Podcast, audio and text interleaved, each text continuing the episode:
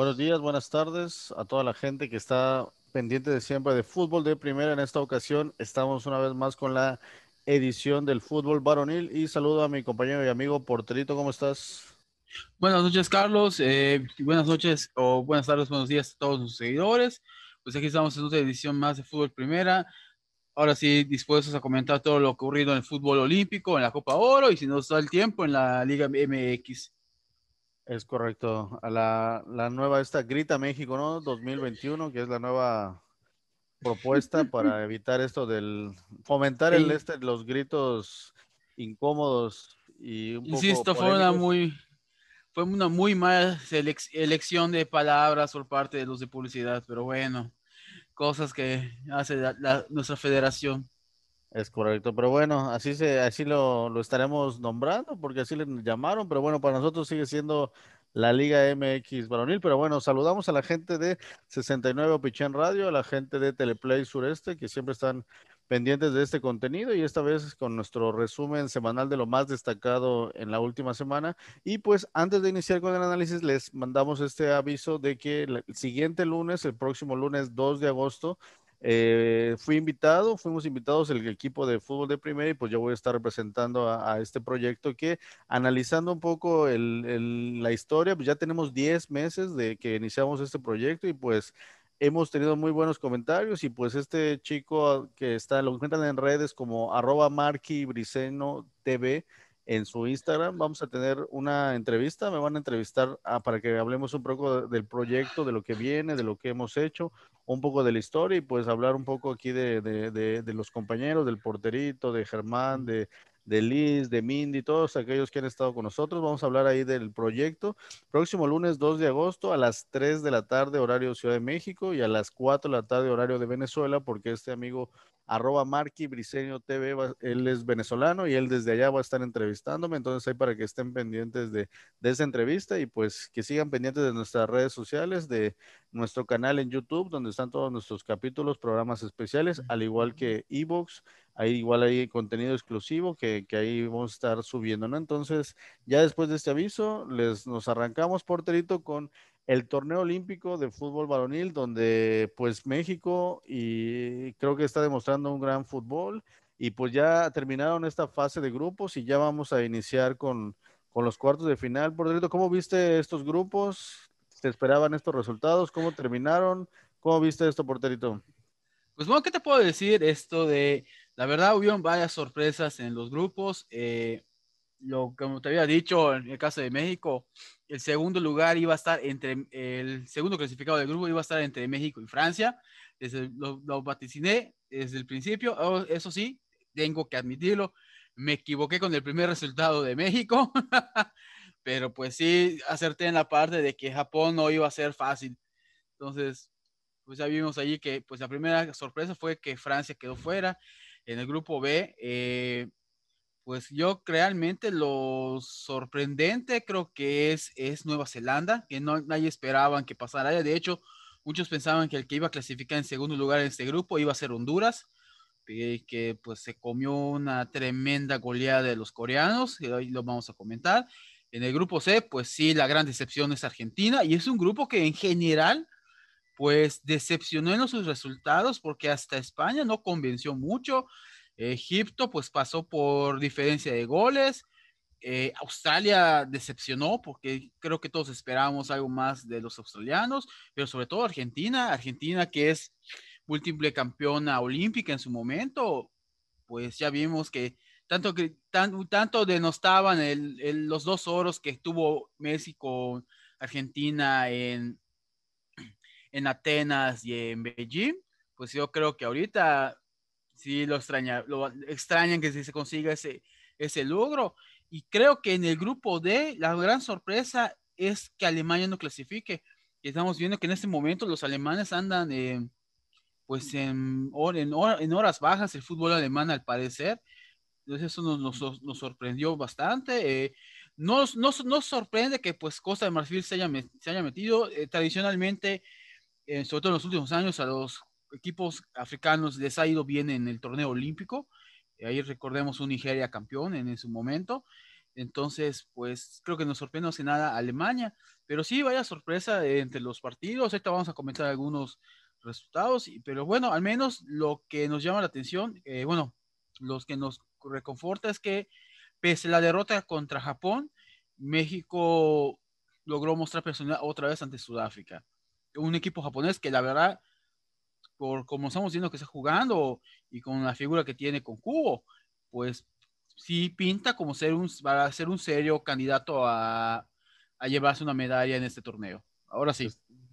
Es correcto. Oye, ya antes de pasar a la siguiente lámina, quisiera comentar que sí, realmente como mencionas en el grupo A, donde México, pues sí, al estar con el equipo local y Francia, que, que sabemos que no llevó a muchas de, de, las, de las estrellas que se esperaba llevar, pues con el grupo que, que, que llegó pensábamos que iba, les iba a alcanzar para clasificar, pero Creo que Japón está aprovechando su localía y además de que tiene grandes jugadores y vimos que se le complicó a México su gran velocidad y creo que ahora en la nueva fase contra Corea vamos a enfrentar el mismo reto. Creo que a México siempre se le dificultan este, equipos que tienen tanta velocidad y, y pues creo que pues está, o sea, sí estamos en peligro ahí porque Corea, de República de Corea también, pues dominó el grupo B y, y, pasó como, pues sí, gran, este, gran desempeño en su fase de grupos. Creo que la tenemos un poco difícil. Y sí, las grandes decepciones, ¿no? Creo que España clasifica, pero no demostrando el fútbol que, que esperábamos. Tiene jugadores de, de primer mundo, de, de, la liga española, en, en, en, son, muchos son titulares y tienen una gran generación, pero creo que ellos van a ir a la alza creo que van a empezar a, a, a, sentarse en el torneo y pues yo creo que sí pintan para estar en las finales. Y pues el caso de, de Brasil, creo que también ellos son, junto con México y Japón, y Corea, creo que son los cuatro equipos que han jugado, demostrado mejor calidad de juego y sobre todo efectividad a la hora de meter goles. Y bueno, la sorpresa de que Alemania, que ya no es tanto sorpresa porque últimamente como que sí están jugando medio mal, y Costa de Marfil creo que también es la, el punto ahí que, que se coló y pues podría ahí de repente meter sorpresa, pero creo que, que, que, que, vamos a ver, se ha visto una gran calidad de juego y bueno, se espera un gran nivel en, en lo que nos resta, ¿no? Entonces, ahora sí pasamos a, bueno, aquí tenemos los, los resultados sí. donde pues sí, como bien decimos, Brasil vence 4 a 2 en la jornada 1, Japón 1-0 a Sudáfrica, Honduras pierde con Rumania 1 a 0, Argentina pierde, esta la, fue la gran sorpresa en esta jornada 1, 2 a 0 contra Argentina, Costa de Marfil vence a Arabia Saudita, que creo que Arabia Saudita junto con con Sudáfrica fueron los dos equipos que demostraron mejor, o sea, peor nivel de juego. Nueva Zelanda vence a República de Corea 1 a 0 y México con este debut este soñado, ¿no? Estábamos todos pues súper emocionados de que iniciara con este 4 a 1 y pues Egipto y España eh, un 0 a 0 donde España pues demostraba que, que, que, no estaba en su mejor momento porque iniciar con un 0 a 0 pues ya peligraba en ese momento su, su, su clasificación, no es bueno iniciar ni perdiendo ni creo que empatando a un 0 a 0, ¿no? Pero bueno, en esta jornada 1 lo más destacado es lo de México, que, que, creo que además que siempre nos ha tocado muchas veces ser el primer partido de, de, los Olímpicos, creo que esa presión siempre a México le cae bien y jugó muy bien México, realmente fue contundente y en el caso de Brasil, pues iniciar contra Alemania también era como un poco de presión, pero Brasil creo que también eh, pinta para ser favorito sí. para ganar este campeonato y pues inicia con un 4-2 contra Alemania. ¿Cómo ves esta jornada 1, lo más de, pues, destacado, porterito? Pues bueno, yo realmente de los partidos que pude ver, así que me, sí me pude sentar a ver con calma, si no en vivo, sí en repetición, afortunadamente por el canal de, ¿puedo decir marcas? Claro, claro. Porque en Claro Video, pues tiene sus canales en YouTube de forma abierta, entonces ahí estaban pasando los partidos y, y repiten la programación en diferido, entonces pude ver algunos partidos. De entrada, que sí ve en vivo, que fue el Brasil-Alemania. Te lo pongo así de fácil. No solo porque Brasil le bajó las revoluciones en el segundo tiempo, porque en el primero le dio un baile, pero sí dejó en ridículo a Alemania. Lo pongo así fácil. Brasil se pudo ir tranquilamente en el primer tiempo 4-5-0. Así de sencillo. Porque Brasil en, por las bandas es, y, eh, rebasó a Alemania este, este, tenían más llegada, tenían más tiros, esto de, incluso, si no me falla la memoria, porque es lo que yo recuerdo, Brasil incluso falló hasta un penal en el primer tiempo, que pudo haber sido el 4-0, si no ando, ando mal fallado en ese caso. Eh, eh, Cuña fue el que lo falló, el de Brasil. Y ahí sí, pues una, pues hay, hay, que reconocerlo, fue una eh, buena tajada del, del, portero alemán, este Fräulein Müller, Müller, Fräulein Müller, bien, bien alemán, bien, bien germánico el nombre. Entonces, de entrada, lo que te puedo decir, fue un baile. ¿Quiénes se sorprendieron? Primero que nada, el gran refuerzo de Brasil, Dani Alves.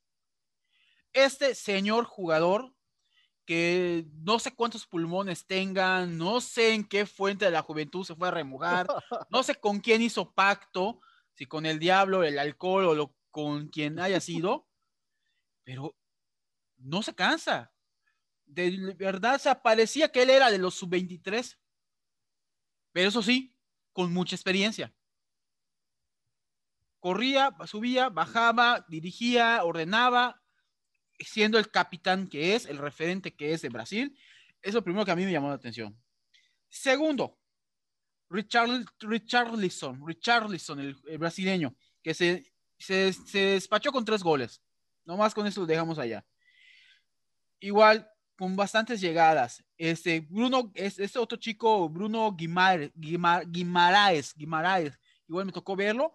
Eh, si, no, si no ando, si no lo estoy confundiendo, porque te digo, lo vi en ese momento, por las bandas, es, creo que era él, estoy, estoy en un 90% seguro que era él, es, por las bandas igual eh, hizo lo que quiso con Alemania. Entonces, realmente Brasil en este, en este partido, eh, solo porque decidió bajar las revoluciones, es que terminó ganando 4-2 porque se pudo ir al frente mucho más. Y la verdad, eh, ese equipo brasileño juega muy bien, juega muy, juega muy bien, juegan al juego bonito. aquí sí vi más elementos de juego bonito, a diferencia del Brasil mayor, que es más, esto ya tiene más estilo europeo, pero aquí sí vimos más, más libertad. Y te digo, es ese aporte que tiene Dani Alves de la experiencia, pesó, pesó mucho en este equipo, la verdad. Y pues Alemania, te digo, en el segundo tiempo medio ahí intentó despertar, pero pues bueno, no, no le alcanzó, estuvo 3-2 en minuto 84, parecía que podía empatar a Brasil porque, te digo, Brasil le bajó, le bajó a las revoluciones, pero pues llegó este Paulinho, metió el 4-2 y ahí sentenció todo el partido. El otro juego que me tocó ver, el Argentina-Australia. lo primero que te puedo decir, aunque estuvo parejo el partido, desde un principio tuvo más control Australia que Argentina. Pero las que falló Argentina, por Dios santo, falló muchos, muchos, muchos, falló mucho Argentina. Y Australia, pues, eh, la verdad, o sea, aprovechó las que tuvo, anotó, eh, anotó temprano el, el 1-0, eh, sí, creo que lo anotó en el minuto, este te digo, en el minuto 14. Apenas iba a pasar el primer cuarto de hora y anotó Australia. Argentina estuvo llegando en este caso. Eh, fue un partido, eso sí, bastante sucio, en el aspecto que hubieron muchas tarjetas amarillas, hubieron rojas. De hecho, expulsaron a un argentino en el, finalizando el primer tiempo en el tiempo extra por doble medida a este chico Ortega, eh, que fue curioso porque,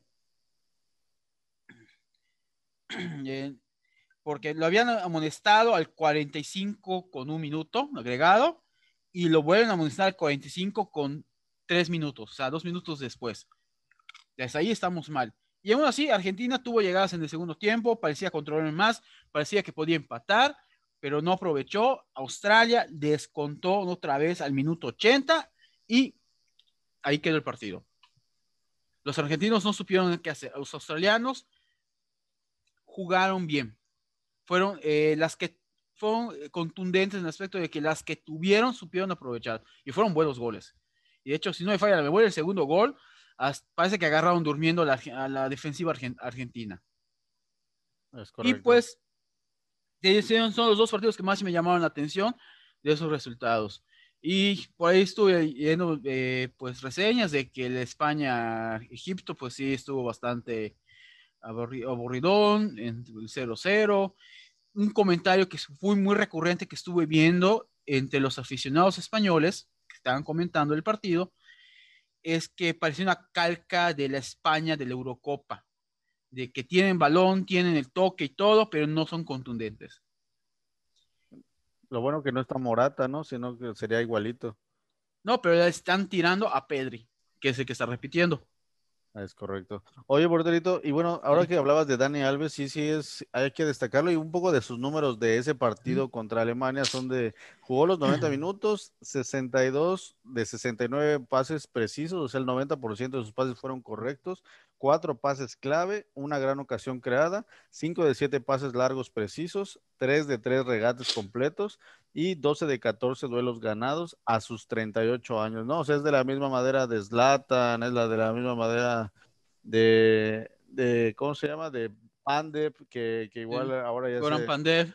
Que, que, renovó allá en Italia, o sea, esos jugadores que, que pues son fuera de serie, que aparte de, de, que están a un gran nivel, pues adquieren este protagonismo, ¿no? Entonces, sí, y luego el caso de Richarlison, que igual, ¿no? Él viene de estar en la Copa este, América, ahora está aquí con Tokio y que pues igual, ¿no? Tiene gran gol y que de hecho ahorita ya está, ya le ya superó a Guiñac, ¿no? Que Guiñac también fue de lo más rescatable de Francia, pero pues Richarlison ya lo superó y ahora pues tiene más oportunidades de acrecentar su, su, su, su récord, ¿no? En este, en este, en estos, en estos olímpicos que puede ser que rompa hasta algún récord porque está metiendo muchísimos goles y como bien dices en el partido de España Egipto fue un, un este juego muy este muy cerrado, muy físico y donde Dani Ceballos recibió una entrada muy, muy ah, fuerte. Ah, sí, y, sí, sí. Y, se le El tobillo hiper hinchado. Sí, sí, vi la foto.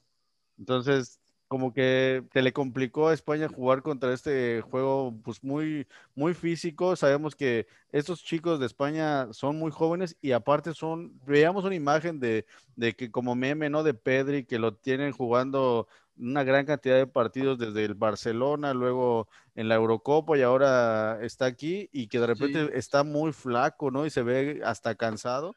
Y, sí, de hecho hay eh, la polémica de que a Pedri literal fue obligado a los, a los Olímpicos, porque Barcelona justamente el club estaba pidiendo que se le deje descansar vacaciones por todo el, por, ahora sí que por todo lo recorrido de esa temporada, que la verdad está saturadísimo de juegos. Entonces aquí el peligro con el caso de Pedri es que si no tiene el descanso adecuado, terminados los Olímpicos, y no hace una pretemporada correcta, corre el riesgo de lesionarse.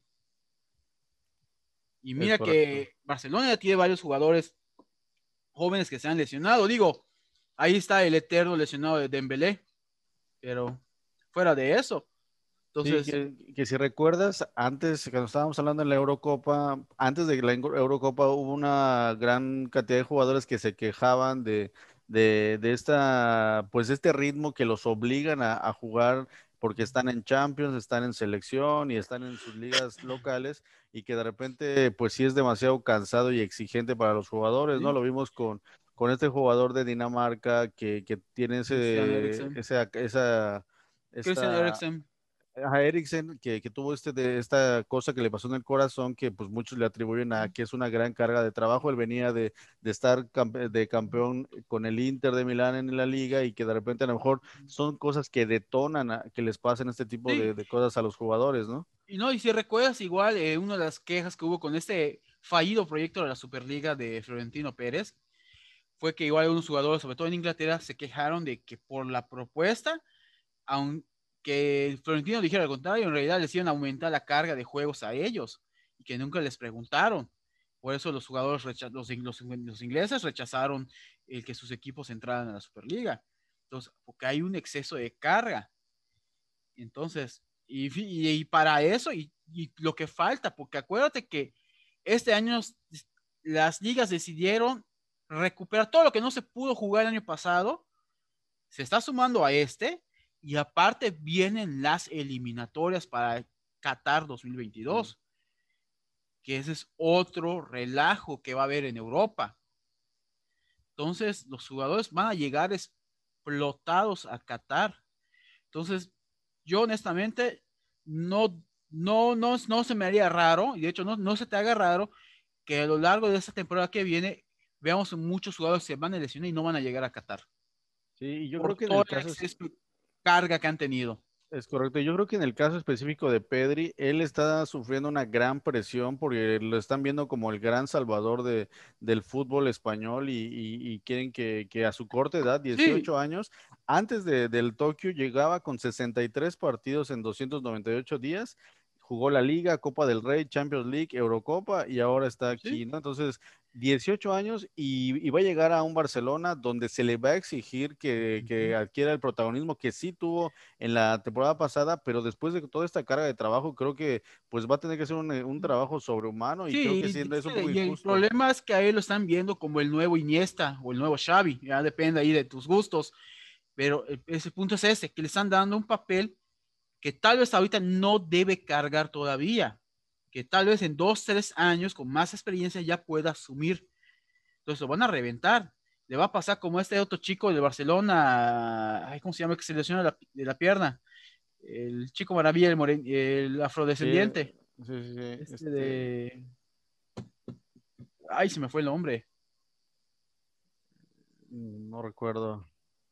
Pero bueno, sí, o sea, ah, hay, hay estos casos de que como son jóvenes piensan que van a aguantar mucha presión, pero pues es como lo, que ya hablaremos en su momento de esta chica, este, gimnasta, que pues es de repente demasiada presión que cae sobre sus hombros y creo que Pedri va a tener que asumir y, tomarlo de la mejor manera porque es demasiada presión que ya está viviendo a sus cortos 18 años, años, ¿no? Pero bueno, ya eh, después hablaremos de ese tema. Vamos a hablar ya un poco de análisis puntual de, del México ante Francia, donde vimos, pues al principio era un partido que se veía muy parejos, muy dinámico, pero poco a poco el equipo mexicano pues demostró con contundencia más que nada y creo que ha sido de los mejores partidos que le hemos visto a esta generación que te acuerdas que lo mencionábamos desde el preolímpico que notábamos momentos increíbles de, de, dinamismo, de, de, buen fútbol, de gran calidad, que pues hasta muchas veces decíamos que pues tienen mucho más nivel que la, la selección que está actualmente en la Copa Oro, ¿no? Traen una dinámica y un entendimiento,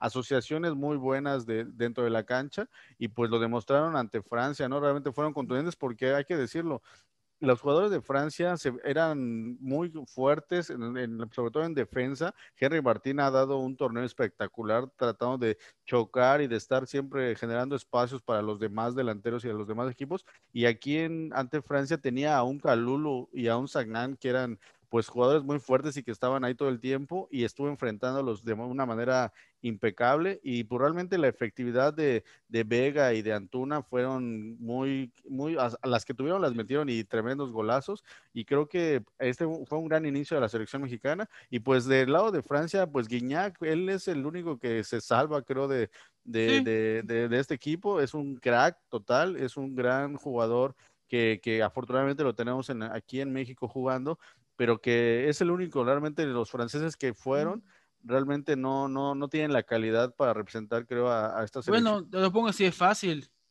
Aquí estamos viendo de que la gran decepción de este equipo francés es Florent Tauvin. No apareció en ninguno de los tres partidos. No apareció. Y ese es el gran, ese es el refuerzo de Tigres. Ese es el campeón del mundo francés. Entonces, ah, me pongo a cuestionar ahí con muchas cosas, eh, porque honestamente, digan lo que digan, con todo respeto, Guignac mostró nivel para estar en la selección francesa, la mayor. No te estoy diciendo que sea titular, pero sí puede ser una opción de cambio porque el señor se compromete. Y los demás equipos, y acá hay que dejar algo muy en claro. Porque sí, a mí personalmente, yo no me esperaba, eh, yo, de hecho, está en el programa anterior, lo que comenté, yo veía más peligrosa Francia, yo esperaba un empate. Yo no esperaba una victoria, menos de esa magnitud. Digo, qué bueno que se dio, me emocionó, qué, qué bueno que se dio, pero yo no lo esperaba. Pero aquí viene la cosa, que están los que están diciendo de que están, eh, que se está cantando mucho con el México exageradamente porque le ganaron a Francia. Pues sí, es una Francia sub-23 que sí es cierto, no trajo los mejores jugadores de esa categoría, pero pues eso no es culpa de México. O sea, Francia, la selección francesa se reforzó con los quienes consideró que podían reforzarse. Realmente de ahí solo un refuerzo funcionó, que fue Guignac, con todo respeto que él es el menos culpable de, de esta debacle. Es el único francés que creo que en los tres partidos estuvo rompiéndose el alma para sacar esto, ese barco del naufragio, pero, por, pero pues ya no es culpa de México que ha llegado un equipo no tan fuerte. Y lo más llamativo es que aún así en Francia esperaban que con este equipo hubiese medalla. No oro, pero al menos una medalla de fútbol. Entonces aquí son dos lecturas que se pueden dar. O los franceses se creen demasiado, se sintieron demasiado superiores debido a que son actualmente campeones del mundo, incluso tienen campeonatos en otros niveles, eh, en otras selecciones de límite de edad, o menospreciaron a sus rivales de grupo. Sí, creo que pecaron de, un poco de, estar muy confiados y pensar que les iba a alcanzar, pero realmente creo que se han de estar muy arrepentidos, pero también hay que decirlo, muchos de los equipos no prestaron a, estos jugadores, en el caso, por ejemplo, Mbappé, Dembélé, Turam, Koundé, Camavinga, Upamecano. Sí, sabíamos que iba a ser difícil, que los e, jugadores que están jugando en ligas eh, que están fuera de Francia, prestaran a sus jugadores. Y nosotros sufrimos con esto, que lo único que logramos que nos pesen fue a Laines. Pero bueno, pero la, que se está criticando ahorita es que la Liga 1 no facilitó a sus jugadores. No accedieron a la. De entrada sabemos que los que iban a estar en la mayor no los iban a prestar por la Eurocopa. Caso de, de Mbappé para empezar. No lo iban a prestar. Pero ya los otros equipos, e incluso hubo una preselección que, te acuerdas que hicimos acá en el programa una vez que sacamos, y que hay otros que no, no llegaron, entonces, es que ahí es, ya, ya, ya, es, ya es cosa de la, de, la, liga, pero pues bueno, México no se tiene culpa de esto. Lo que sí hay que llamar es que, pues, la verdad, tenemos un buen equipo. Eh, al frente creo que es donde está lo más talentoso que, hemos, que tiene esa selección. Y el que se está robando las portadas por parte de la ofensiva mexicana es Alexis Vega, que incluso ya está en la FIFA, ya, ya sacó un artículo sobre él y todo, entonces ese que está llamando la atención, pero también hay que destacar lo que está haciendo Laines, que sí se ve su experiencia en Europa. Córdoba igual se está luciendo. Eh, Martín, qué bueno que ya anotó gol hoy, porque sí el trabajo que estaba haciendo, incluso hace un momento dudaba si realmente estaba siendo buena o no su participación, pero ya reanalizando los partidos, pues sí, él está generando los espacios, él está jalando marca, entonces está cumpliendo esa, guardando las distancias, como la función que tuvo Giroud con Francia en el Mundial de 2018, que no metió goles, pero él jalaba espacios para que Empabe, este, Belé y los demás pudiesen meter goles. Entonces, es lo que estamos viendo. Y pues aquí, lo igual tengo que reconocer, el, a Ochoa, que pues la verdad no, no, no consideraba que fuese la mejor opción, pero sí está asumiendo muy bien ese rol de capitán, de ser el, que comanda el equipo, lo está haciendo bastante bien. Entonces se le reconoce esto.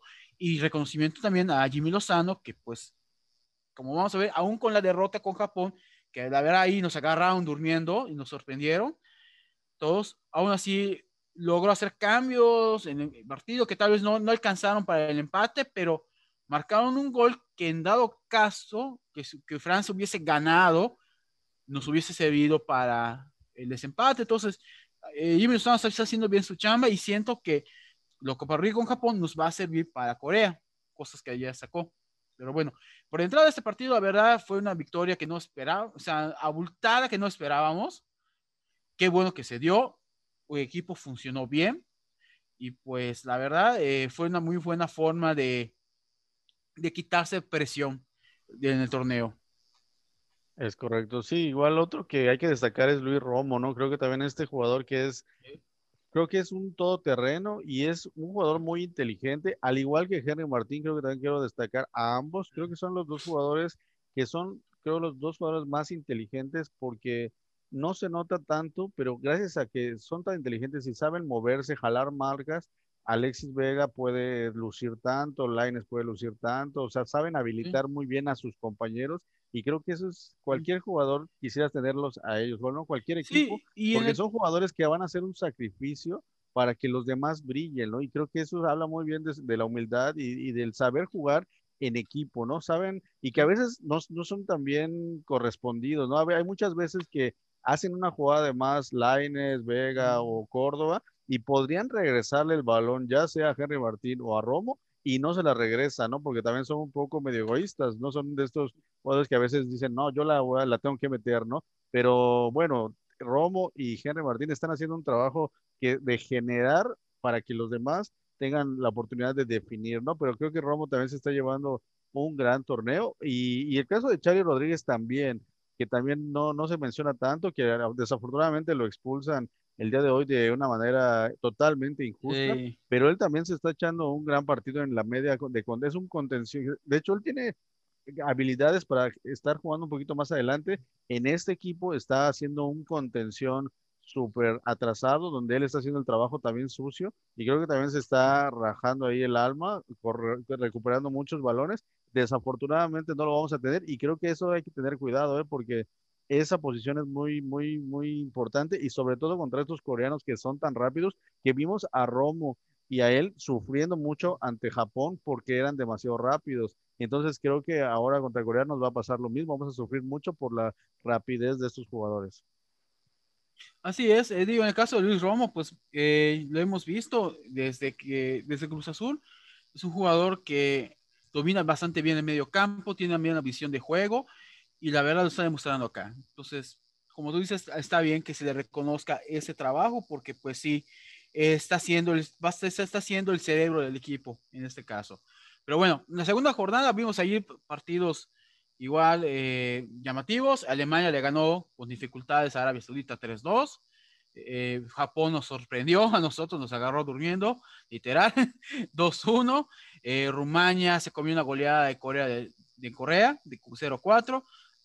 Australia perdió con España 1, Brasil empató de Costa de Marfil 0-0, que fue un partido bastante cerrado.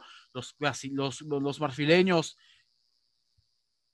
no sé qué, qué están comiendo, pero sí eh, están bastante fuertes y les dificultaron a Brasil y juegan bien. Hay que decirlo, juegan bien los, los de Costa Marfil. Aquí Guiñac eh, ganó 4-3 a Sudáfrica. Él solo. Tres goles, una asistencia. Y una Sudáfrica que los, ya los iba a eliminar acá. Porque de verdad, o sea, porque Francia logró empatar por Guiñac, con todo respeto. Eh, Nueva Zelanda perdió 2-3 ante Honduras y Egipto cayó 0-1 ante Argentina.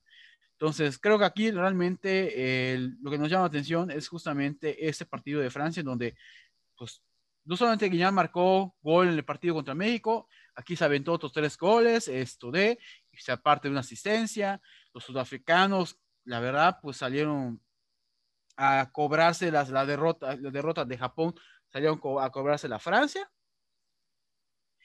y pues el otro que me llama la atención es el Argentina, que le logró ganar a Egipto, pero aún así tuvo los mismos problemas. Tuvo llegadas, no concretó. Es un equipo argentino que, eso es otro detalle, que muchos comentan.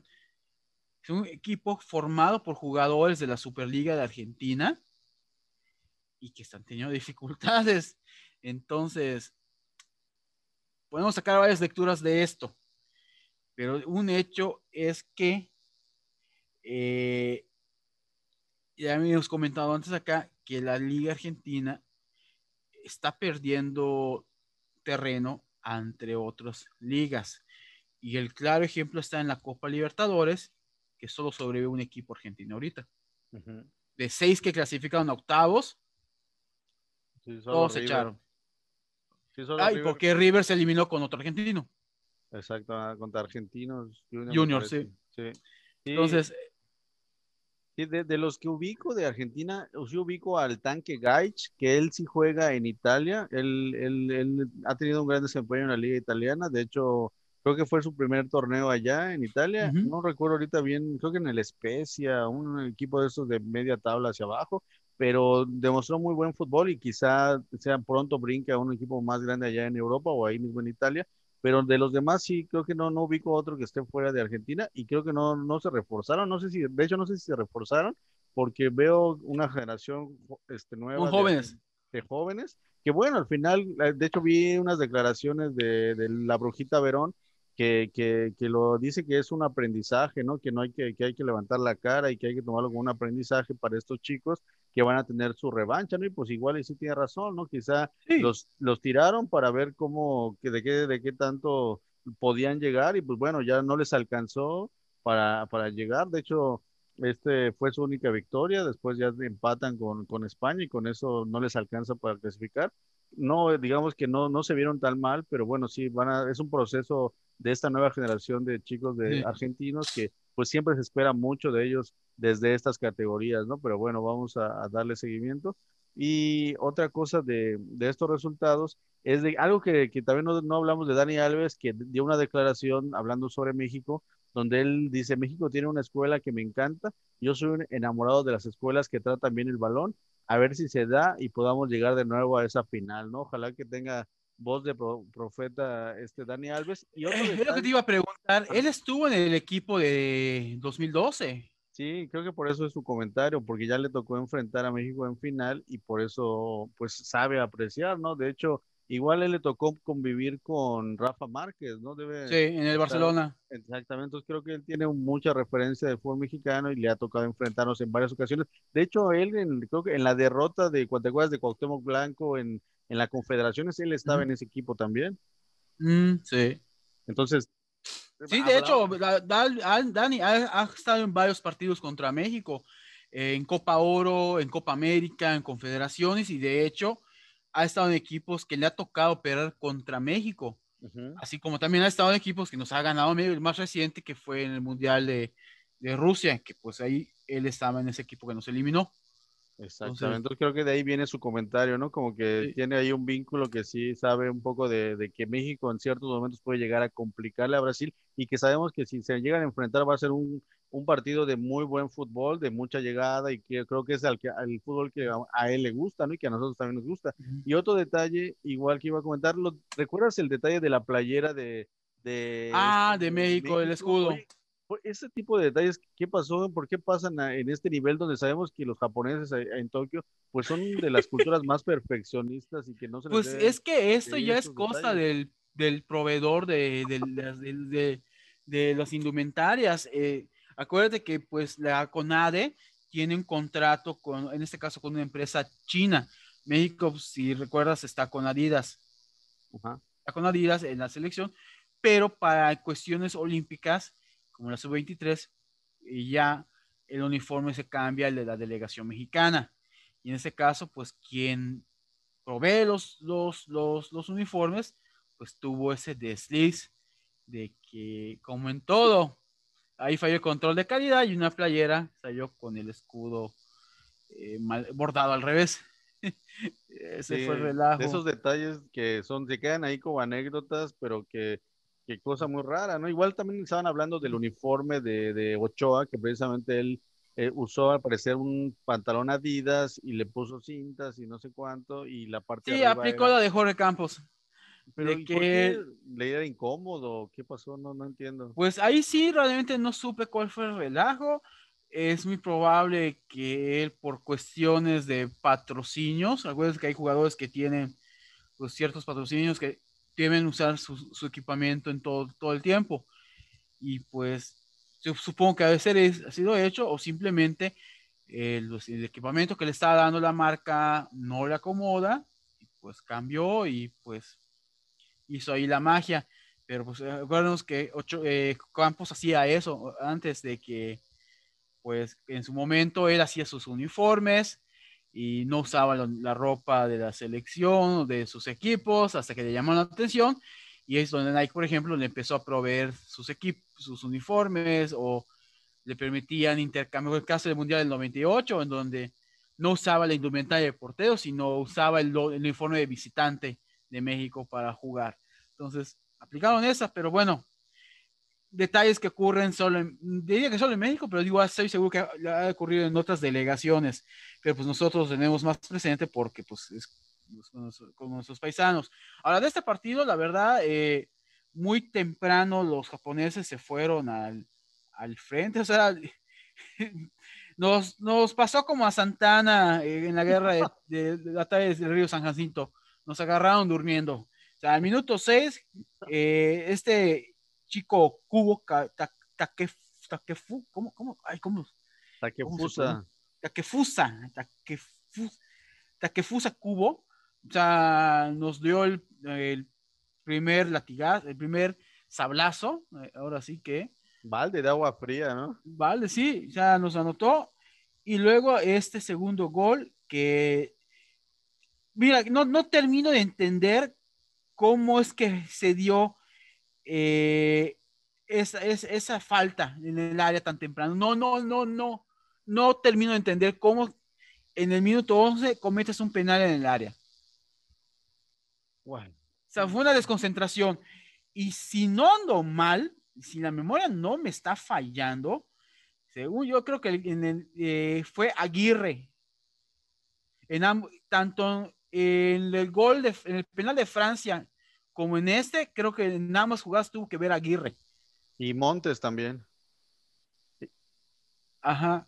Entonces, yo tengo una teoría que no sé, te la voy a compartir, no sé qué piensa igual la gente que nos escucha, igual que a equipos como México, equipos que tocan muy bien el balón y que ni somos tan fuertes, ni somos tan rápidos, somos equipos que dominamos muy bien el balón, tenemos muy buen control, se nos complica mucho a, enfrentar a equipos como Japón o como ahora vamos a hacerlo con Corea, equipos que son demasiado rápidos y que creo que ese tipo de fútbol se nos complica mucho porque son muy escorredizos y creo que eso fue lo que pasó en estos primeros 10, 11 minutos donde nos meten dos goles. Ellos, eh, Japón salió a, una máxima velocidad, salió como en quinta velocidad cuando nosotros apenas estábamos viendo qué onda, ¿no? Entonces esa velocidad nos sorprende y durante el partido pues la, la trataron de contratar de, contrarrestar los jugadores mexicanos, pero yo durante todo el partido vi que este, en el caso, por ejemplo, de Romo y Charlie Rodríguez, estaban exhaustos tratando de, recuperar balones y ese es como que el termómetro de, ver cómo esa velocidad se le complica mucho a México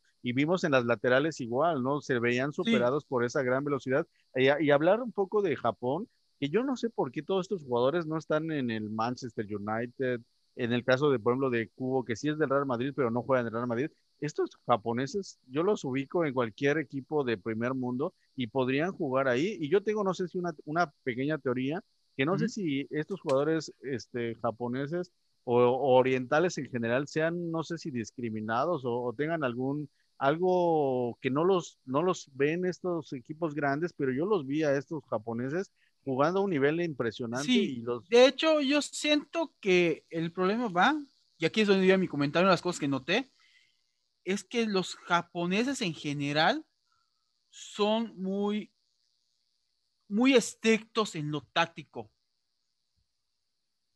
Ahí en Japón, el que justamente el jugador que hacía las cosas diferente era este Takefusa Kubo. Los demás están muy, estaban, rígidos en su posición y en lo que tenían que hacer.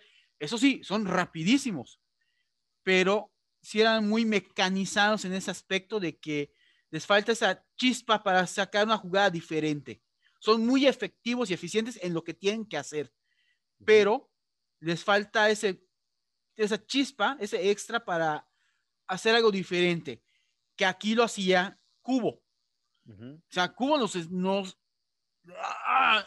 fue una rotura de cabeza para la defensa mexicana y para todo el equipo mexicano en general. O sea, nos, trajo de cabeza Cubo. Y si te fijas, los jugadores japoneses que han destacado en Europa son del estilo de Cubo. Sí, sí, sí, sí. Tanaka, ¿cómo se llama? Hideyoshi, Hideyoshi Nakata. Nakata, es un tremendo 10. Y que igual aquí el 10 actual, que es Ritsu Doan, también es un, eh, creo que junto con Cubo son los dos jugadores más talentosos sí, de media cancha hacia adelante. Pero sí, o sea, creo que este tipo de equipos a México se nos complica mucho y lo vamos a ver contra Corea igual, ¿no? Y otra cosa que tienen los japoneses, porque muchos no se, nunca, no, no han aportado, no, muchos no, no, no comentan ese detalle, que los japoneses también ya tienen colmillo, porque varias veces nos pararon jugadas con faltas. Sí. Ahí eso nos, nos, lo aplicaron. Y otro detalle que a mí sí me llamó la atención, digo, no sé qué tanto relevancia tuvo en el juego, pero sí siento que el árbitro, el portugués eh, ah, Arthur Díaz, fue más rigorista con nosotros. Sí, sí, sí, eso también lo noté, es correcto. que eso, sabemos que eso nos enfrentamos al tener en el grupo al anfitrión, ¿no? Y creo que siempre, pues es, es característico de siempre se le va a dar cierto favoritismo al local. Pero bueno, es parte de lo, de lo que se enfrenta uno. Y bueno, vamos a comentar un poco las reacciones que hubo después, de las declaraciones que hubo después de este juego. Y por ejemplo, Laines, que fue de los que más se veía que se estaba, es que todos, ¿no? Pero Laines se veía como con ganas de, de, de, ese coraje de tratar de revertir este marcador. Dice, nosotros somos fuertes en las victorias y en las derrotas. No teníamos nada seguro con la primera victoria y hay que ser humildes. Hoy nos toca perder, pero tenemos un partido muy importante y lo más importante es que dependemos de nosotros, ¿no? Eso decía Diego Laines, que al final, pues ya a la postre nos lleva ahorita a cuartos de final, ¿no? Igual Takefusa Kubo, que también declaró, dice, le tengo mucho respeto a Diego y no solo a él, eh, sabemos que ellos han jugado como rivales allá en España, porque a mí Alexis Vega, el 11, me parece muy bueno, no lo conocía, pero el talento que tiene no lo puede esconder, ojalá vaya pronto a Europa y a Laine solo me queda desearle una buena temporada en el próximo año, ¿no? O sea, sabemos que pues también no se le reconoce que, que, que, ganaron, pero también ya en el segundo tiempo, Japón y conforme se fue avanzando el tiempo, ya estaba perdiendo el control del juego y México con esos cambios, que también hay que hablar muy bien del Jimmy Lozano, que, que, él hizo cambios que, que dieron un cambio y que y que se mete el gol y estuvimos a punto de empatar, ¿no? Ya se veía como que iba a caer en cualquier momento y, Jimmy Lozano también declaró, ¿no? Hace tres días no éramos el mejor del mundo y ahora sabemos que no somos los peores. El equipo saldrá muy fuerte porque dependemos de nosotros todavía. Vamos a salir a ganar y ver otro resultado para que nos alcance el primer lugar, ¿no? Entonces, pues vemos que si esa derrota la asumieron, pues yo creo que de la manera correcta, sabían que era el local, que se les complicó, pero bueno, se rehicieron ahora contra Sudáfrica y pues demostraron que, que, mentalmente están muy bien y también como decía hace rato destacar el papel de Ochoa como capitán en la cancha, se ve que él mete calma, de repente todos están acelerados y él agarra el balón, la baja, los pone, da indicaciones y creo que Ochoa, como aquí lo hemos criticado muchísimo, ahora también reconocemos. Sí, hay que reconocerlo, sí, efectivamente. Mira, yo lo que te puedo decir es que la verdad, pues el segundo tiempo fue muy distinto México que en el primero. O sea, como dices, Jimmy Lozano supo corregir y pues de entrada uno de los cambios le funcionó muy bien, que fue con, con Alvarado. Suerte o no, pero se aventó un buen gol eh, en ese aspecto, de ese buen tiro. Es un buen cobrador de tiro libre. Ya lo hemos visto aquí en México, que, hay, que se suele cobrar bien. Esto de Antuna no fue, entró trató de desequilibrar, no al nivel de Leo Laines, pero sí incomodó a los japoneses.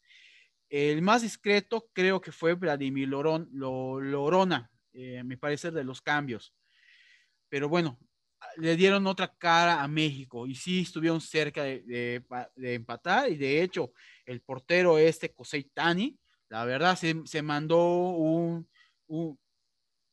ahora sí que un Benji Price en esa última tajada. Eran los supercampeones. Era, era, un, era, un, empate, era un empate. Ese, ese cabezazo, la verdad fue una reacción muy, muy, muy, muy buena. Pero bueno, lo que dice Cubo, sí, yo sí creo que aquí dos, tres jugadores de México se van a ir al extranjero después de las Olimpiadas. O sea, de entrada, Vega se va a ir. O sea, se está dando un muy buen torneo. Córdoba igual, yo lo veo que se va se va a ir también, Córdoba, y si me apuras, y si alguien le echa el ojo, Luis Romo. Sí. Se pueden ir. Pero bueno, vamos a terminar con esto. Ya, para terminar, lo que declaró precisamente Córdoba, donde él dice, quedan cosas por mejorar y qué bueno que nos pasó esto ahorita. Hoy entramos un poco flojos, Japón lo aprovechó y tuvo cositas, pero siento que fuimos superiores nosotros. Debemos estar finos en el último toque. Hicimos un buen partido, pero entramos desconcentrados.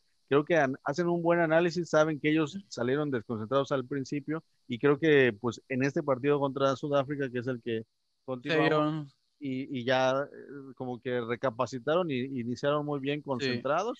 Y pues bueno, los demás resultados de esta jornada 3 es, vamos ahorita a analizar el de México 3-0 ante Sudáfrica, Japón vence 4-0 a Francia, Argentina y España empatan a 1, Australia pierde 0-2 con Egipto, Rumania este, empata 0 con Nueva Zelanda, República de Corea 6 0 frente a Honduras. Y Arabia Saudita pierde 1 3 frente a Brasil.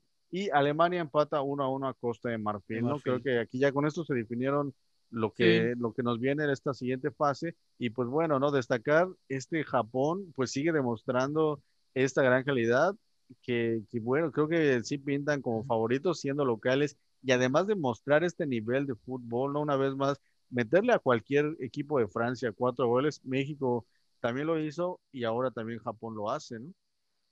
Sí, la verdad fue un, un resultado llamativo. Eh, se esperaba que Francia saliera a pelear más, y no, salieron con el chip de que ya nos eliminaron. Nuevamente lo mejor fue Guiñac de este, en este partido. Eh, te digo, Flaurón también desaparecido, ni, y quien lo vio ni se acuerda, así que, ¿qué más decir de él? Eh, España y Argentina empataron, lo que mencionaron, lo que decían los españoles, los aficionados, es como que una calca del equipo del euro, de que tienen balón, juegan bien, les falta concretar en ese aspecto. La sorpresa creo que aquí fue la goleada de República de Corea a Honduras. Eh, la verdad es que el equipo coreano está muy fuerte, aunque creo que lo ocurrido con Japón a México le va a ayudar a hacer frente al partido a los coreanos, que te llegamos a eso. Y pues obviamente Costa de Marfil empató con Alemania y los marfileños, te digo, eh, jugando bien el fútbol. La verdad. Entonces, no, no, me, tampoco mencionamos lo de en México, que, que aquí con la expulsión de, de ¿cómo se llama? Oh, el defensa central. Al de Johan Vázquez. De Johan Vázquez, que, que también fue como que muy, lo que decías de beneficiando a, a, Japón, realmente no merecía esa tarjeta, ¿no? Fue muy circunstancial y, y lo expulsan, ¿no? Y que también se ha visto muy bien la banca mexicana que realmente han entrado de cambio a, a, ser revulsivos, pero también a suplir estas este, expulsiones y ciertas este, situaciones y han estado muy bien, ¿no? Entonces, porque Johan Vázquez también había sido de lo más destacado en la defensa central, César Montes como que es el que de repente dudamos, de repente pensamos que va a fallar algo, pero Johan Vázquez se había convertido en el líder en la defensa y cuando de repente lo expulsan, decimos, ching, ya se nos va el, el bueno, ¿no? El, el que era haber sido el más regular en la defensa, y pues entra, ponen a, a Loroña, que también se ha visto muy bien, al igual que, que la entrada de Jesús Angulo también ha sido muy buena ya contra Sudáfrica. es de tapar, ¿no? Porque igual eh, vamos a ver de qué manera vamos a resolver que no vamos a tener a Charlie Rodríguez, que a mi parecer sí nos va a hacer mucha falta. Y pues en el caso, como también ahorita en Sudáfrica, ¿no? Que sacan a Henry Martín después de recibir una falta muy fuerte que yo pensé que lo iban a sacar al principio del juego porque fue un patadón horrible que de hecho tardó demasiado tiempo en, levantarse y dije, ching, lo van a sacar porque es muy fuerte. Aguantó durante todo el partido, pero bueno, ya al final lo sacan ya pensando en el siguiente partido y pues siempre la entrada de este del Mudo Aguirre, que también ha sido muy revulsivo y que también se ve que tiene hambre de, de gol y de demostrar su gran fútbol. Creo que estamos muy bien, este equipo creo que lo veo muy bien, tanto adentro de los que están en la cancha y los que entran están muy bien por territorio. Sí, la verdad tienen bastantes eh, cosas a destacar y te digo, eh, se levantaron bastante bien de lo ocurrido con Japón. Pero vamos a hablar del partido como tal, eh, a grandes rasgos. Esto de, pues bueno, vimos que los goles fueron de Alexis Vega, de Luis Romo y de Henry Martin. Y la verdad, dos cosas. Eh, lo que me gustó mucho es que los goles fueron por jugadas. Fueron, se fueron construyendo, fueron pacientes eh, en este caso. Eh, y pues lo que más me da gusto es que Luis Romo meta gol, porque había sido los jugadores más importantes del, del, equipo en los tres partidos, y Henry Martín que rompiera esta sequía, porque pues igual, eh, te digo, yo al principio dudaba mucho de si era buena o no su participación, digo, revisando los partidos, reanalizando, pues lo que él genera los espacios, pues se me hace un justo premio el que pudiese anotar su gol. Y esperemos que esto le sirva para que en los siguientes partidos pueda tener más confianza y puedan ver si pueda, eh, pueda verse otra vez eh, presente en el marcador. Eh, te digo, en este partido, la verdad, eh, Jimmy Lozano jugó bastante bien. Esto de Loroña, pues cubriendo bastante bien la baja de Johan Vázquez en este partido. Y pues no es que no hayan sido un equipo fuerte los sudafricanos, pero o sea, no fue un equipo, tampoco fue un equipo débil. Nos, nos dieron problemas allá, pero México supo resolver en ese aspecto. Y creo que los, el gol tempranero de Alexis Vega, el 17, fue lo que mejor le cayó a México. Porque ya tienes un gol, ya tienes más confianza, y ahora los obligados a atacarte eran los sudafricanos. Es correcto. Sí, de hecho, destacar que la expulsión de este sudafricano que era el capitán, que ya había estado dando unas patadas antes, y pues la, la, de Henry Bardín, él mismo se la da, Malepe, que era el capitán, eso también como que pues vino ya a, hacerle ya como que el control, tomó a México, tomó el control después de la expulsión, porque la expulsión fue al minuto 56, pues ya fue cuando Jimmy Lozano decide hacer ciertos cambios. De hecho, entró por primera vez Adrián Mora, que de hecho yo cuando lo vi entrar dije, él no lo había visto, ¿no? Entonces ya como que creo que ya, ya entraron todos. De hecho, igual el Canelo Angulo también entró, que a él sí lo, no lo veo con tan, con tan buen nivel, no lo veo tan, tan como que para que esté ahí para entrar de revulsivo, pero bueno, yo creo que ya ahorita ya todos tienen minutos en Olímpicos, ya, ya, ya se pueden. de, de hecho, pues hay que destacar que no, que no inició Laines, el que entró en su lugar hoy fue eh, Urián Antuna. Y creo que. Puso el pase de gol, el primero. Sí, y que te digo, que siento que ahí lo que hizo Jimmy Lozano, aparte, no, más que dar el descanso, fue ajustar el equipo para el tipo de rival. Porque hay que decirlo, entre Antuna y, y Laines, quien tiene más facilidad para librarse de las entradas es Antuna. Sí, es que son muy similares y creo que cumplen la misma función. Y pues lo que tiene Antuna es que tiene, o sea, entra y ya metió gol, mete pases de gol, o sea, es un ideal revulsivo que, creo que son su tipo de juegos, es posición por posición, pero de repente ya Diego Lainez, después de que mejor ya jugó todo, el todo un primer tiempo y parte del segundo, pues ya le empiezan a agarrar la medida, ya se empieza a, cansar un poco, pues entra Antuna y pues le da esta, esta chispa y pues realmente ha sido muy efectivo, ¿no? Creo que él también tiene, y de hecho ya lo ha declarado varias veces, él quiere regresar a Europa y creo que él también tiene totalmente... Sí, de hecho es habitual en él que sus mejores actuaciones da con la selección y a mis pobres chivas ahí las deja pues segundo, le plato de segunda mesa. No, es, bueno. tan, tan, emocionante, creo, jugar con Chivas, ¿no? No, no, es, no, le, no le ah. inspira tanta pasión como si con la selección, y qué bueno que lo haga con la selección al menos. Sí, es de, hecho es esos jugadores, esos casos raros de jugadores que rinden más con la selección que con sus clubes. Y de hecho, uno de los ejemplos en este caso para nosotros es el matador Luis Hernández, que con la selección fue hasta campeón de goleo en torneos internacionales y en México, pues sí, metía en sus clubes goles, pero pues nunca fue campeón de goleo. Y creo que esa motivación de estar con tu selección siempre a ciertos jugadores les viene bien, a otros les cae mal, ¿no? Esa presión no la soportan y bajan su nivel. Y pues qué bueno que en el caso de Antuna asume esa responsabilidad y de volada pide el balón, o sea, pide el, protagonismo. Y creo que esos jugadores hay que cuidarlos, hay que seguirlos manteniendo en la selección. y qué bueno que que en caso de alguna lesión o de algún cambio, pues siempre hay jugadores de este tipo, igual que el Mudo Aguirre, que el Mudo Aguirre también entra y, entra con todo y se ve, se, se, hace notar, aunque nada más tenga 15 minutos para hacerlo, hace algo, va a tener una jugada de gol, que ya hizo gol también, entonces tenemos muy buenos cambios, la verdad, y bueno, hablando también de Jerry Martín, que no voy a dejar de destacarlo, ah, yo estoy impresionado porque es una manera magistral de ser un 9 diferente. Creo que en, eh, en, todo el gremio futbolístico estamos acostumbrados a hablar de los nueve killers, ¿no? Que son los que meten los goles, los que rematan, que él lo tiene también, también tiene esas características, pero creo que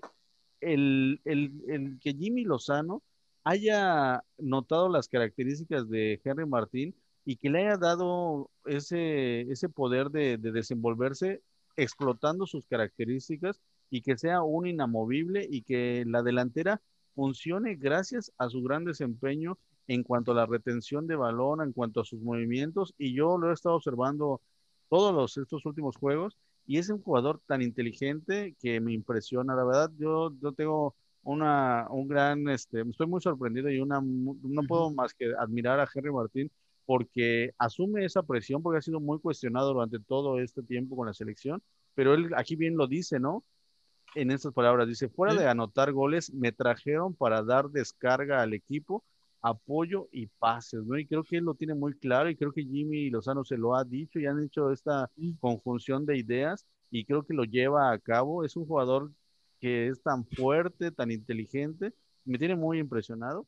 Sí. Ojalá que en el América, ahora que regrese, que, que lo hagan jugar de esa misma manera, porque no está bien que le exijamos goles cuando él no realmente sí tiene gol, pero no, él aporta más haciendo este tipo de fútbol y que Jimmy Lozano, la verdad Jimmy Lozano también se está llevando mis aplausos y mis reconocimientos. Es un, es un técnico que se ve ecuánime, serio, se ve mucho trabajo y que logró conjuntar realmente a lo mejor que tenemos y que los está haciendo jugar de una manera impresionante. Y pues muy bien por Jimmy, ojalá que les, nos alcance para llegar a, final, a final, porque creo que se lo merece. Sí.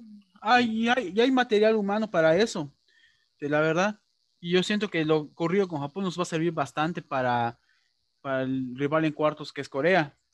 Es correcto. Y de hecho, ahorita ya habíamos comentado que él se, se, se, está en el equipo técnico, igual este coreano que ya hablamos en el programa pasado. O sea, este tipo, de, este tipo, de, decisiones de Jimmy Lozano, de, de, tener igual un cuerpo técnico de gente muy capaz. Y bueno, Jimmy Lozano comenta, ¿no? Este, esta opinión que pusiste es de Jimmy Lozano. Sí. Ajá, dice, ¿no? Un buen técnico lo es por sus jugadores y a mí me ha tocado un gran grupo. Primero en la parte humana y después excelentes futbolistas, ¿no? Entonces creo que estamos en un, hay un muy buen equipo, muy buen ambiente, porque estamos viendo la mejor versión de todos los jugadores y creo que eso es muy difícil lograr en un equipo y creo que, que, que estamos viendo a una versión de la selección mexicana de la mejor que hemos visto en mucho tiempo y, y qué bueno porque realmente que, de, que terminando Tokio que ellos se queden como la selección mayor y a los demás que los manden a descansar por favor nada más que sí. les, le agregamos a Chucky Lozano y listo ya estaríamos completos pues bueno aquí nada más para comentar de que pues bueno son los equipos que clasificaron por confederación y vemos que por ejemplo eh, las que tuvieron mejor desempeño en cuanto a número de equipos que mandaron y que lograron clasificar pues creo que quien se lleva las palmas es Oceanía porque pues mandó a Nueva Zelanda y pues, pasó a segunda ronda. Eh, la Confederación Asiática que de sus cuatro equipos a dos logró meter el 50%. Este, eh, la elegí, la, Confederación, ay, me faltó quitar acá. Egipto también está eliminado, perdón, se me fue allí sí. con la X. Nada más para hacer la aclaración, pero también Costa de Marfil se metió, Egipto también está eliminado, igual que Sudáfrica. Y creo que la que peor le fue en ese aspecto es a la UEFA, que de cuatro equipos solo logró meter España y no convenciendo mucho, que con CACAF, pues México, pues pasó, Honduras, creo que esperamos un poquito más de Honduras, la verdad, teniendo eh, el referente en torneos anteriores, en olímpicos, y pues Brasil también pasó y creo que Argentina nos decepcionó igual. Entonces, realmente aquí es, ¿cuál consideran que fue el mayor fracaso en ese torneo olímpico? Sí, la UEFA, Alemania y Francia creo que son las sí. grandes este, pues, selecciones que dejan a deber porque estamos acostumbradas a, a verlas en, en, rondas finales y hasta ser campeones y pues creo que México y Brasil, que es lo único que queda de Latinoamérica, son pues yo creo que son favoritos de llegar a las finales y pues yo creo que la otra llave están los orientales, no creo que Japón y República de Corea son los que también han manejado mejor fútbol y creo que entre esos cuatro... Están los favoritos. Lástima que se van a enfrentar en, en fases previas, sí. pero creo que ahí está la, sí. la, cosa, ¿no? Ah, no, Egipto sí pasó, perdón, se me fue. No, eh, aquí vemos los cuartos, cómo quedaron. En las llaves están Corea, México, en este caso. Luego está Brasil contra Egipto. Y que ahí, pues, como mencionabas, pues, si pasamos, no nos vamos a ver con Brasil en la final, nos, nos veríamos en una semifinal en este caso. Eh, las otras llaves son eh, Japón contra Nueva Zelanda y España con Costa de Marfil. Yo voy por los pronósticos. Yo creo que México le puede ganar a Corea. En base lo ocurrido con Japón, creo que le va a ayudar mucho a Jimmy Lozano para plantear bien este partido, porque al final Corea y Japón tienen estilos similares de juego, en dinámicas similares en este aspecto. Brasil, Egipto, pues yo voy con Brasil. Eh, ha mostrado muy buen fútbol, tiene jugadores de experiencia y todo. Y Egipto siento que pasó más que nada porque esto de... El mal pues, momento. porque el, grupo, ajá, realmente porque eh, Argentina no, no, no, no, no, no pudo meter goles porque fue la diferencia de goleo. Japón, Nueva Zelanda, voy con Japón completamente. Eh, yo creo que los japoneses sí se llevan una medalla, no sé cuál, yo creo que sí se, se llevan medalla en este aspecto. Y España, Costa de Marfil. Ah, yo me voy con los de Costa de Marfil. Sí, está complicada, la tiene complicada España, pero al final creo que esta llave de Japón es mucho más fácil a la que tiene México.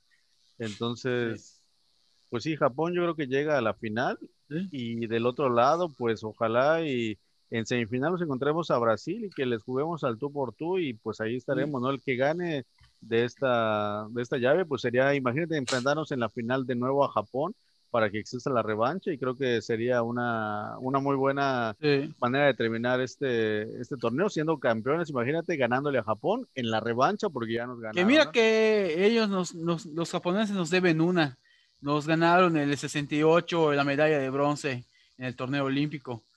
Entonces, entonces sería, sería devolverles el favor. Es correcto. Oye, ya para terminar, porque ya se nos fue el tiempo, y como siempre, qué bueno que nunca nos da tiempo de hablar de la Liga Mexicana, porque no vale la pena. y bueno, solo para terminar, hay que mencionar un poco de la historia del próximo partido de México, que México y Corea se han enfrentado cinco veces en Juegos Olímpicos con saldo negativo para el Tri, derrota 3 a 5 en Londres en el 48, empate 0 a 0 en Atlanta 96, derrota 0 a 1 en Atenas 2004 y empate 0 a 0 en Londres 2012 y la última derrota en el 2016 0 a 1, ¿no? Entonces, ahí tenemos un, ahí un dato negativo y en los mundiales hemos jugado dos veces y ganado las dos, 3-1 en Francia 98 y 2-1 en Rusia 2018, ¿no? Entonces, sí ahí tenemos ahí unas un poco saldo en contra frente a los coreanos, es lo que yo decía, siempre se nos eh, eh, complica jugar contra estos equipos orientales por su tipo de juego, no, nosotros se nos facilita más jugar contra estos equipos más corpulentos, más, a mejor que juegan más como México, pero los rápidos se nos complican, entonces hay que estar pendientes de esto. Y bueno, ya nos, terminamos con la declaración de Jaime Lozano, donde él dice, los hemos analizado poco, Corea es un equipo muy intenso y posiblemente más de lo que es Japón, son más directos y tratan de explotar la velocidad y tienen dos delanteros que son sus refuerzos que te generan mucho. Así que hay que estar concentrados y hay que atacar porque esa es una de nuestras virtudes. Eso es lo que declara Jaime Lozano, el Jimmy Lozano, antes de este enfrentamiento que va a ser el sábado, 6 de la mañana, y vamos a estar pendientes de, ver el juego y analizarlo. Porterito, un último comentario para despedirnos. No, vamos a recordarles que mañana se juega la semifinal de la Copa de Oro, México contra Canadá, en un lado, y la otra que es Qatar contra Estados Unidos, a sorprendente Qatar, que no sé qué diga esto de la Copa Oro, pero bueno, mañana pues, mañana eh, se juega la credibilidad de México, que tiene que ganar a los canadienses. Pues vamos a estar pendientes de este resultado. México, yo siento que es el obligado a ganar y ganar esta copa después de este inicio no tan, no tan efectivo y ni, ni tan convenciendo con el fútbol. Va en ascenso, México ya está agarrando como que su nivel pues vamos a ver que cumpla esto, porque creo que ante el nivel de otras elecciones tiene que llegar a la final y ganarla, ¿no? Y pues ojalá ya lo estemos comentando en la siguiente semana la victoria. Y pues bueno, agradecemos a la gente que estuvo pendiente del programa, a Jules Varela, que estuvo ahí pendiente, a nuestro este, este fan más destacado que es Gustavo Nava, que ya no lo habíamos visto en las transmisiones, le mandamos un saludo, nos manda unas buenas noches. Ahí creo que el cambio de horario del programa le afectó a él y ya no nos puede ver a esta hora de las 8 de la noche, pero bueno, le mandamos un gran saludo y le recordamos que estamos aquí en Fútbol de Primera en esta edición varonil, que estén pendientes de nuestras redes, de nuestros programas ahí en YouTube, en la plataforma de Evox como podcast y les recuerdo del próximo lunes la entrevista a través de del Instagram, que estén ahí pendientes a las 3 de la tarde el próximo lunes, ¿no? Y nos vemos, Porterito, muchas gracias. Nos vemos, Carlos, igualmente, nos vemos.